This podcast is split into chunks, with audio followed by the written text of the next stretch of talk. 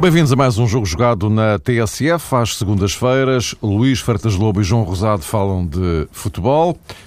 Meus caros, era suposto uh, falarmos hoje do derby de ontem. Vamos falar do derby da manhã. Uh, porque, enfim, como todos nós sabemos, o, o jogo foi uh, adiado.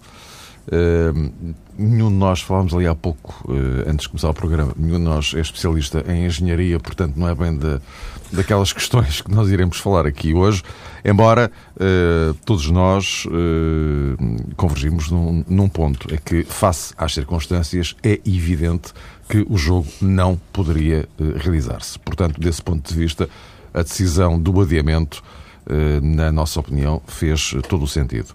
Assim sendo, vamos falar da outra componente, da estritamente futebolística, e porquê? Porque apesar de o derby não se ter jogado, deixou motivo para conversa.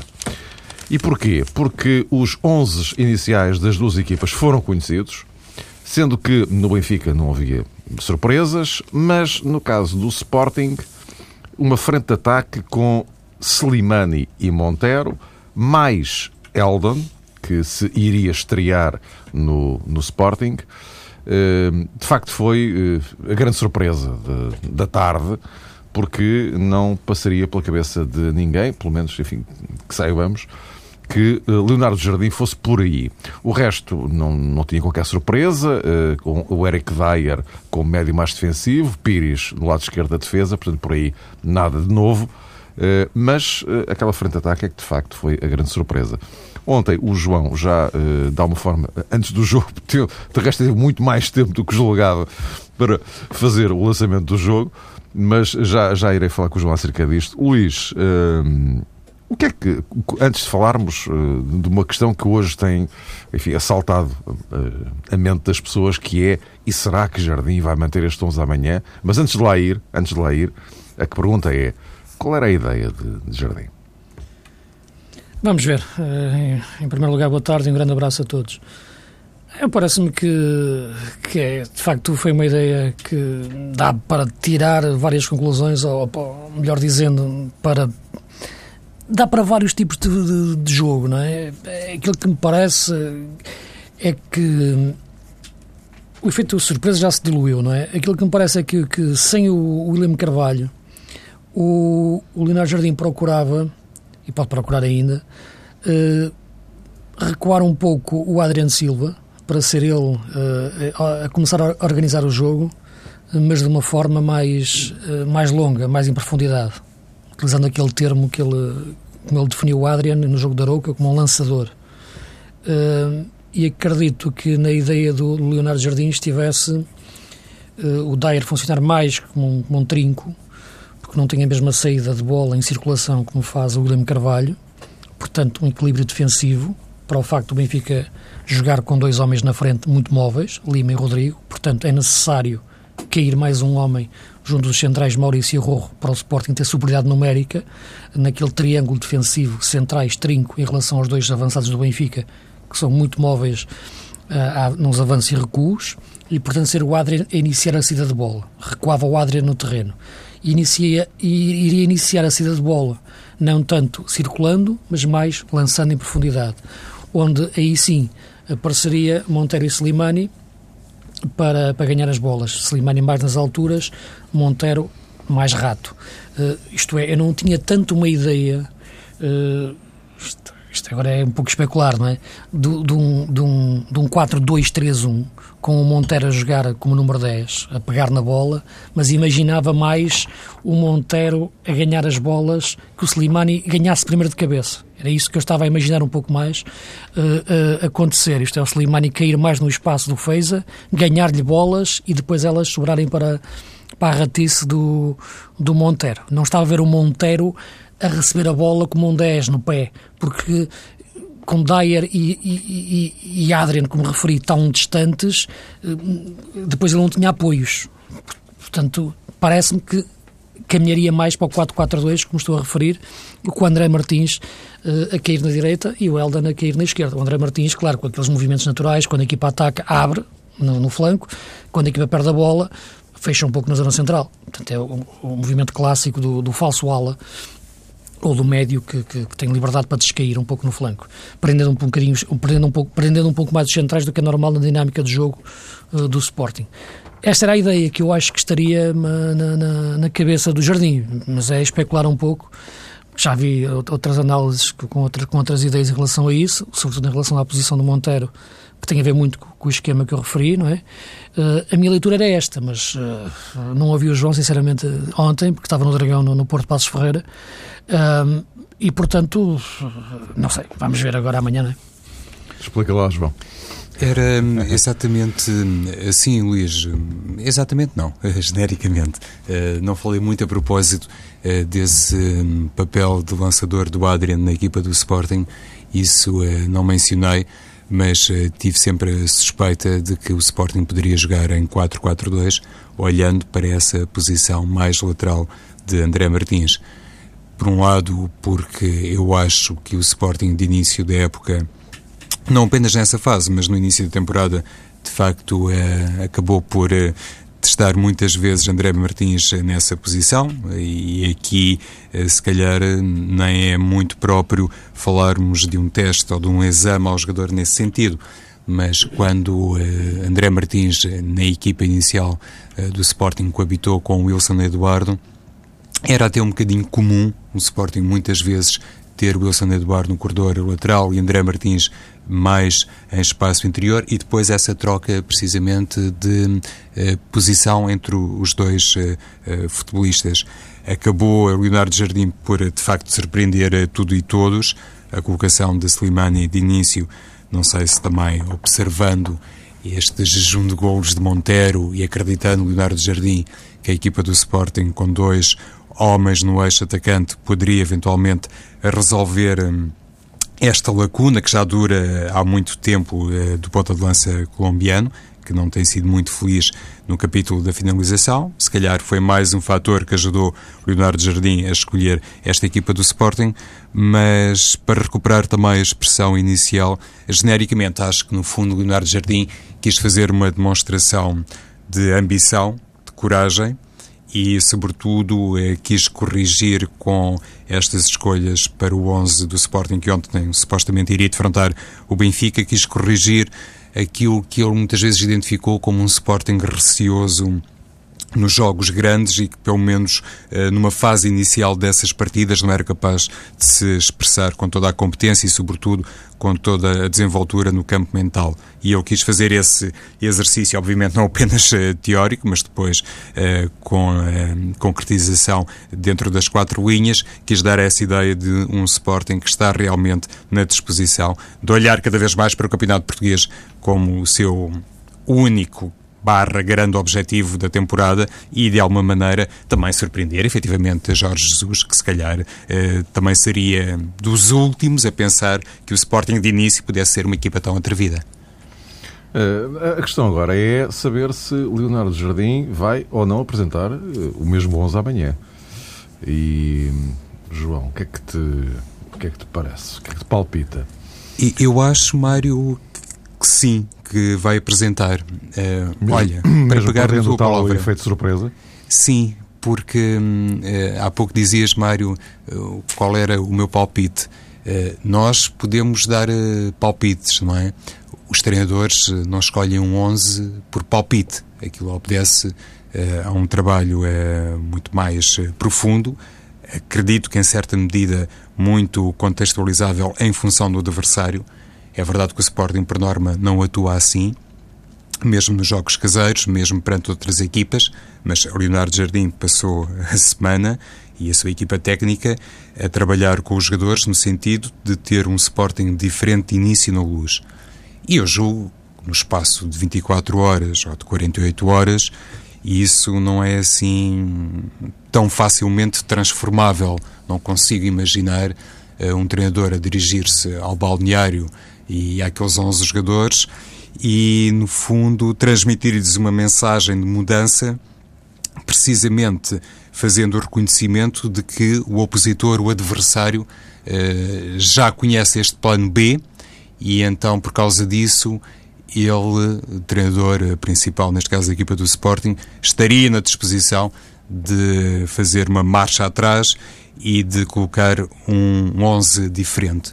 Na minha perspectiva, isso era jogar em demasia em função daquilo que pode ser o conhecimento de Jorge Jesus e não tanto uh, em função uh, daquilo que, no fundo, representa o nível de confiança que tem Leonardo Jardim nos seus jogadores, naqueles 11 jogadores e naquilo que trabalhou durante a semana. Em primeiro lugar, penso eu, uh, Mário, ele tem que respeitar isso e só depois, eventualmente, admitir uh, que se calhar o Sporting, mais cedo do que o expectável, poderá fazer uma alteração na equipa. Mas uh, de início, penso, para responder primeiro à questão do Sporting, uh, se calhar daqui a pouco vamos ao Benfica, penso que de início o Leonardo Jardim vai apresentar os mesmos 11 jogadores. Luís, ainda ao Sporting, mudar alguma coisa também implicaria mudar a mensagem? Sim, implicava estar a jogar outro jogo outra vez, no sentido da semana que o, que, o, que o antecede. Uh, é assim, o efeito de surpresa, repare, eu há bocado disse que o efeito de surpresa dilui-se no, dilui no tempo, isto é, mas uh, as equipas foram, foram conhecidas uh, meia hora antes do jogo. Uh, a diferença agora é que são conhecidas 48 horas antes do jogo. Uh, portanto, uh, o efeito surpresa e as dúvidas que temos em relação à forma, como, como a estratégia do, do Jardim, mantêm-se. É? Portanto, e para o Jesus também. E eu acho que para um grande treinador, não acho que são os treinadores dos grandes em Portugal, e os outros também, mas sobretudo estamos a falar aqui do Jesus e do Jardim, uh, para um grande treinador, aquilo que ele pensa em 48 horas, também pensa em meia hora. Portanto, quando recebeu a ficha da equipa do Sporting, meia hora ele pensou, isto, o que é que isto pode acontecer aqui? Isto pode acontecer isto, assim, assim, e, e terá falado com os jogadores também para as hipóteses. Portanto, não é em 48 horas que ele vai se lembrar de mais coisas do que meia hora. Não, acho que não, não faz muito sentido. Portanto, acho que o que faz sentido é, é jogar a, as mesmas equipas. Uh, Jardim lança na mesma o seu plano que que continua uh, uh, em aberto.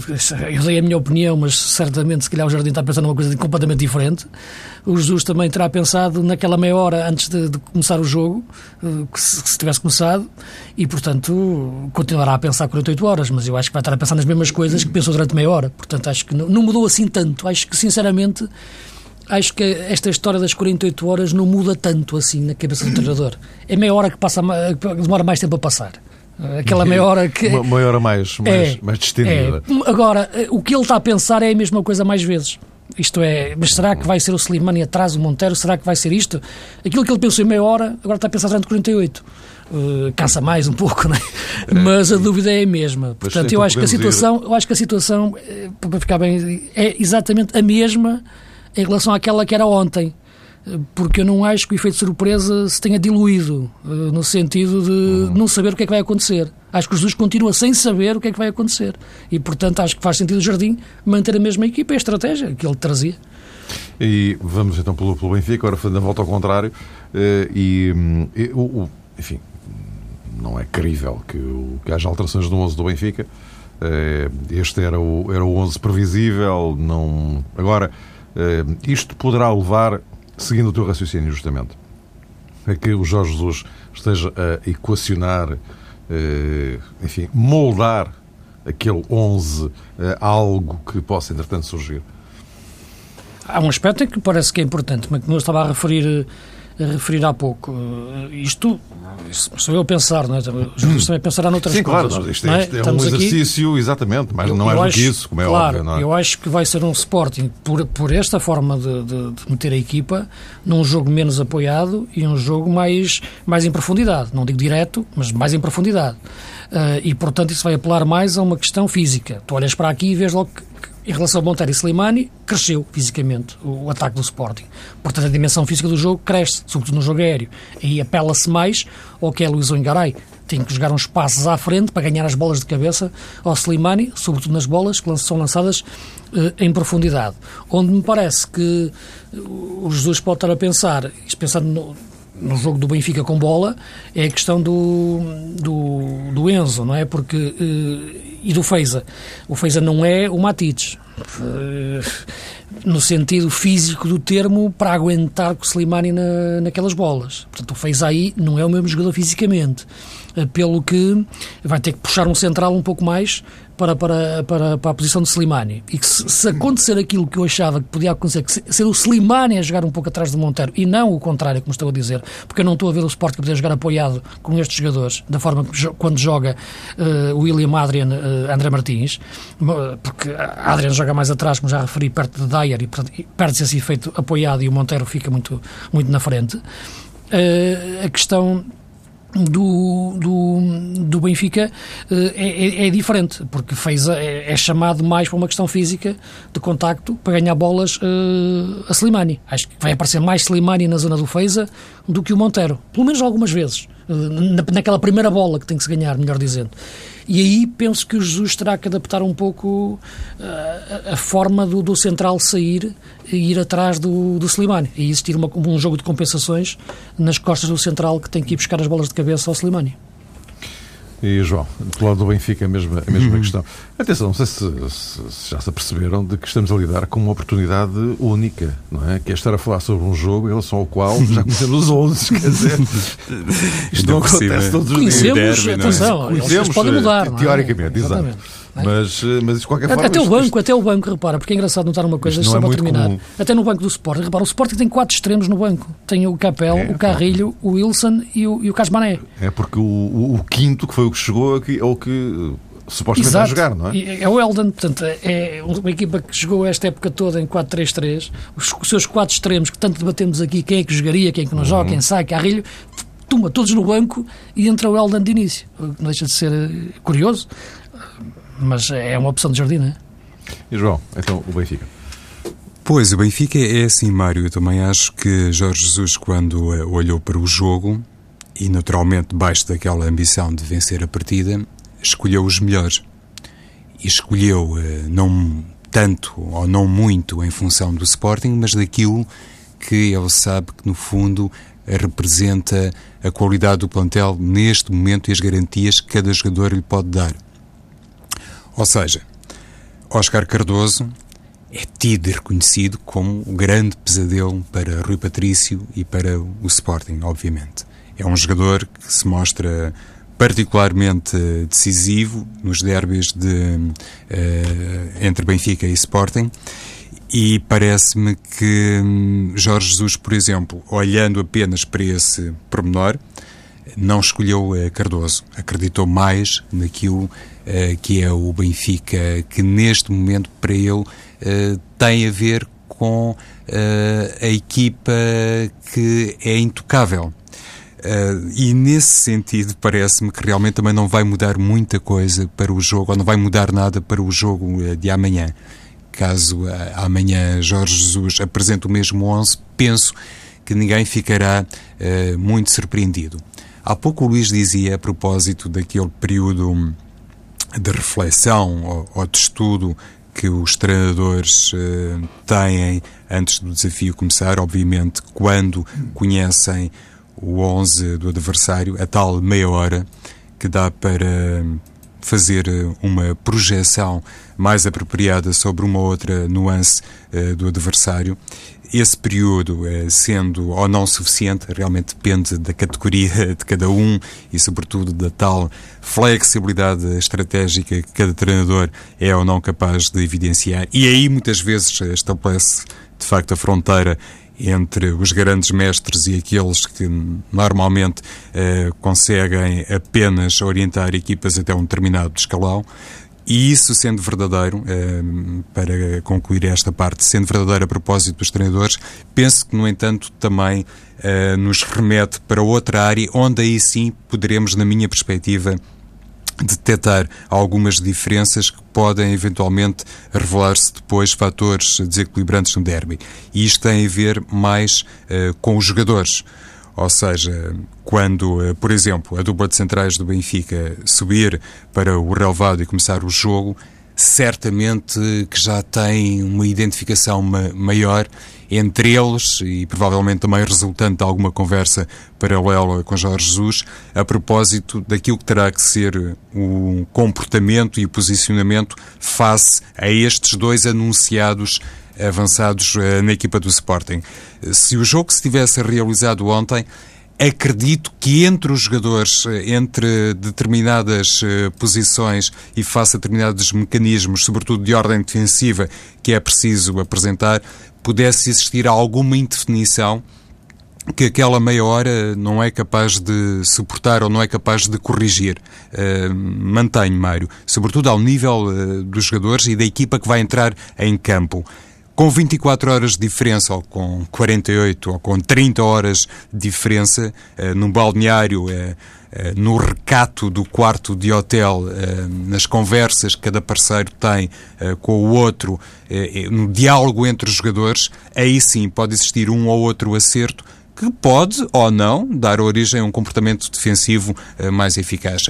Penso que aí é a única, uh, enfim, é o único território ainda um bocadinho em aberto que nos pode eventualmente uh, deixar perante algumas surpresas no jogo da manhã.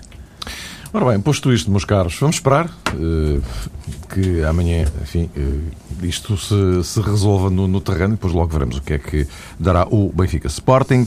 Uh, vamos, dentro de instantes, à nossa equipa do mês, que tinha ficado em suspenso da semana passada. Não houve tempo para isso, mas vamos, vamos já tratar disso. Eu gostaria só de um, um, uma resposta vossa a uma pergunta relacionada com o Futebol Clube do Porto que eh, ganhou, eh, naturalmente, foi, foi melhor que, que o Passos de Ferreira, acaba por ganhar por um resultado de, desnivelado, eventualmente exagerado, face àquilo que se passou no, no, no terreno de jogo. Luís, este, este Porto, até ver, é mais um Porto preocupado com os três pontos do que propriamente com outra coisa, será isto? É que se não é, parece, não é? É evidente que está preocupado com os três pontos, mas o problema é que uma época não, não, não, se pode fazer assim. E aquilo que temos falado do Porto, que eu já tenho dito desde o início da época, é que o Paulo Fonseca ia ter problemas uh, no meio campo e ia ter cada vez problemas, eles iam aumentarem quando encontrasse uma, uma consistência, uma resposta, um 11 base, um, um trio base, no caso do, do meio campo. Uh, ainda não encontrou, o Porto já alterou muitas vezes uh, o, seu, o seu meio campo, os seus intérpretes, melhor dizendo, e portanto isso, isso, isso reflete-se. Neste momento a equipa uh, tem dificuldade em reconhecer a melhor forma de construir jogo e isso numa equipa grande é, é grave, na minha leitura.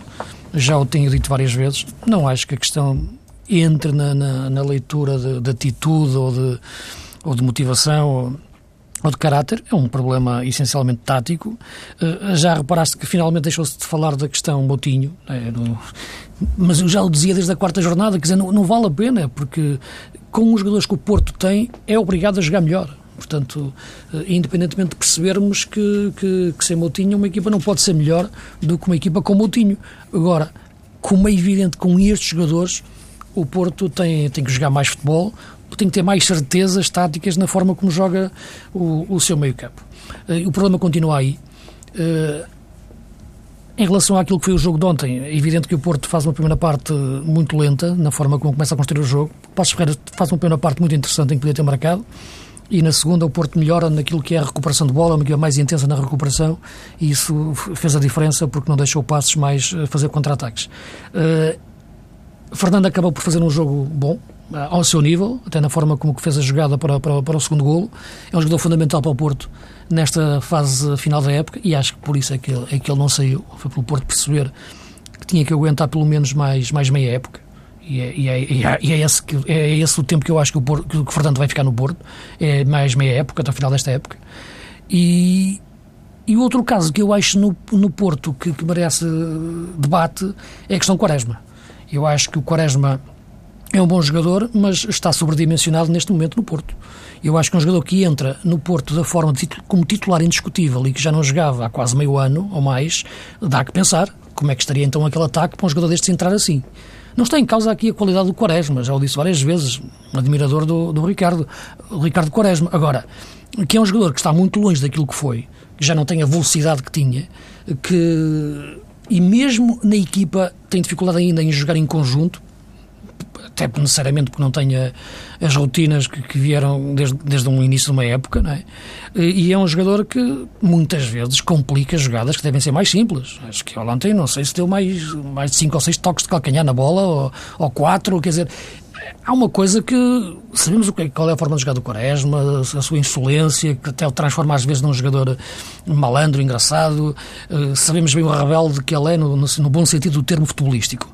Agora, parece-me que este Quaresma, neste momento, ser um jogador ainda. Se, se neste momento, e tudo isto que eu estou a dizer, e ao mesmo tempo ser um jogador que tu, tu olhas para aquela equipa e vês que é um jogador que te pode resolver aquilo num para um, e ainda pode ser aquele jogador com, esta coisa, com estas coisas todas que eu estou a dizer, que já não jogava há meio ano, entra logo na equipa, complica jogadas, uh, torna às vezes complicado o que é simples, está fisicamente longe da sua melhor forma e mesmo assim é o jogador que tu olhas para ali e percebes é com este que o Porto às vezes pode resolver jogos, é ele que ainda pode ter um traço de magia.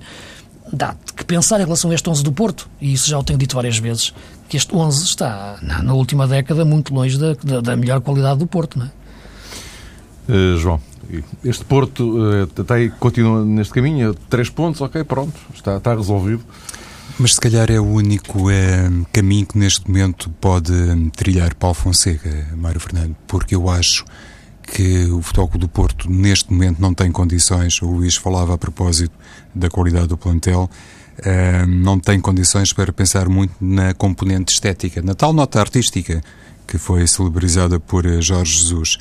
E como acontece muitas vezes com determinados jogadores que enfrentam um período é, de maior infortúnio ou de menor brilho nas suas exibições, penso que Paulo Fonseca tem a consciência, independentemente de não ter eh, grande currículo como treinador de um grande, é a primeira vez que está como treinador principal, no, neste caso no Futebol Clube do Porto, mas independentemente dessa escassa experiência, sabe perfeitamente pelos anos que tem de futebol Paulo Fonseca que nesta altura não lhe é realmente possível ter essa ambição dupla de construir eh, uma equipa ou de orientar, não se trata bem de construir, mas mais de orientar uma equipa capaz de cumprir no plano estético e depois de ser pragmática e de ser eh, eficaz e de conseguir um, semanalmente, digamos assim, os três pontos. Resta-lhe, como se diz na gíria, trabalhar, trabalhar, trabalhar e esperar que os jogadores, neste caso do Futebol do Porto, sejam capazes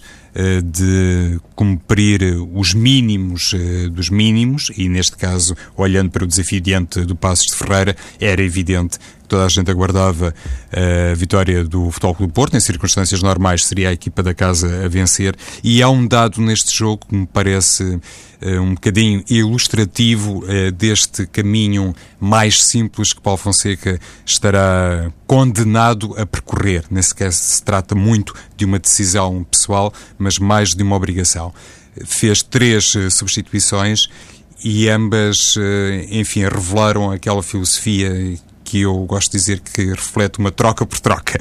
Eu sei que o Luís não gosta muito desta expressão, mas, eh, por exemplo, noto que ontem Quaresma saiu para dar o lugar a Licá, Josué foi rendido por Quintero e Varela foi substituído por Ricardo. Ou seja, parece-me que o Futebol do Porto eh, encontrou, não finalmente, mas encontrou nesta fase um campo de definição que era absolutamente eh, obrigatório cumprir e que era muito urgente. Eu, a semana passada, dizia aqui no programa que Paulo Fonseca, na minha ótica, teria que definir um patrão e um padrão para a equipa e parece-me que esta colocação de Josué à frente de Herrera e também eh, de Fernando revela alguma coisa, bem como aquilo que acabou por fazer uh, depois quando se tratou de alterar a equipa e fazer as tais uh, substituições. Ponto final para a equipa do mês. João, queres começar tu já? Sim. Então, na baliza tenho o Rui Patrício, é, do Sporting, obrigatoriamente. Uh, a equipa leonina tem evidenciado uma folha defensiva notável. Uh, Rui Patrício uh, sofre pouquíssimos golos, teve inclusive um período fantástico sem sofrer golos. A responsabilidade também é grande do guarda-redes e titular da seleção portuguesa neste capítulo, como é fácil de depreender. Depois, uma linha defensiva de quatro unidades. No eixo defensivo, outro jogador que está a fazer realmente uma temporada fantástica, na minha opinião, que é o Maurício, do Sporting, a revelar-se para mim o melhor central da equipa e um dos melhores, se não o melhor do campeonato.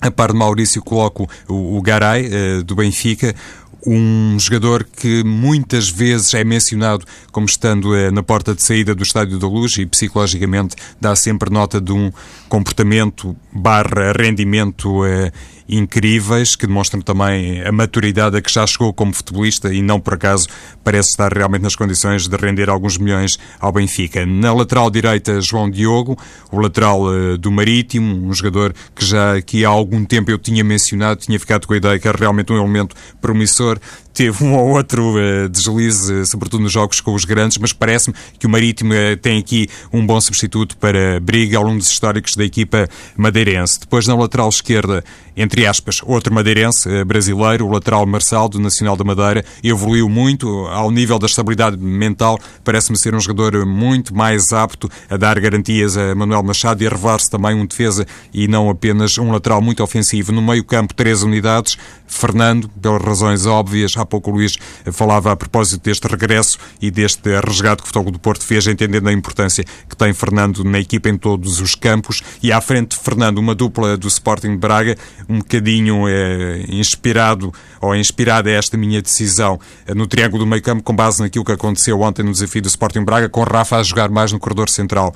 Rafa tem sido um marcador de golos, um jogador Bem. capaz de fazer hum, jogadas eh, eh, fantásticas e com grande hum, aproveitamento num capítulo da concretização. A par de Rafa, também Alain, uh, do, do, Sporting Braga, marcou um gol espetacular no estádio do Restelo, tinha feito também uns golos na Taça da Liga, estamos a falar da equipa do mês e parece-me que é um jogador consegue, sobretudo no corredor central, ainda dar alguns eh, pontos e algumas garantias à equipa. Depois uma linha ofensiva de três unidades, no eixo atacante mais um elemento do Sporting Braga, até parece que o Braga está em primeiro, não está, mas é Rossesco, na minha opinião... É uma avaliação individual. É individual, Mário, é isso. Rossesco tem sido realmente a prova que o Braga atacou bem no mercado eh, de inverno e contratou um jogador que, pelo menos no mercado português, pode valer eh, muitos golos. Eh, nas aulas, Derlei do Marítimo, eu fiquei surpreendido por Derlei ter ficado no Marítimo, no mercado de inverno.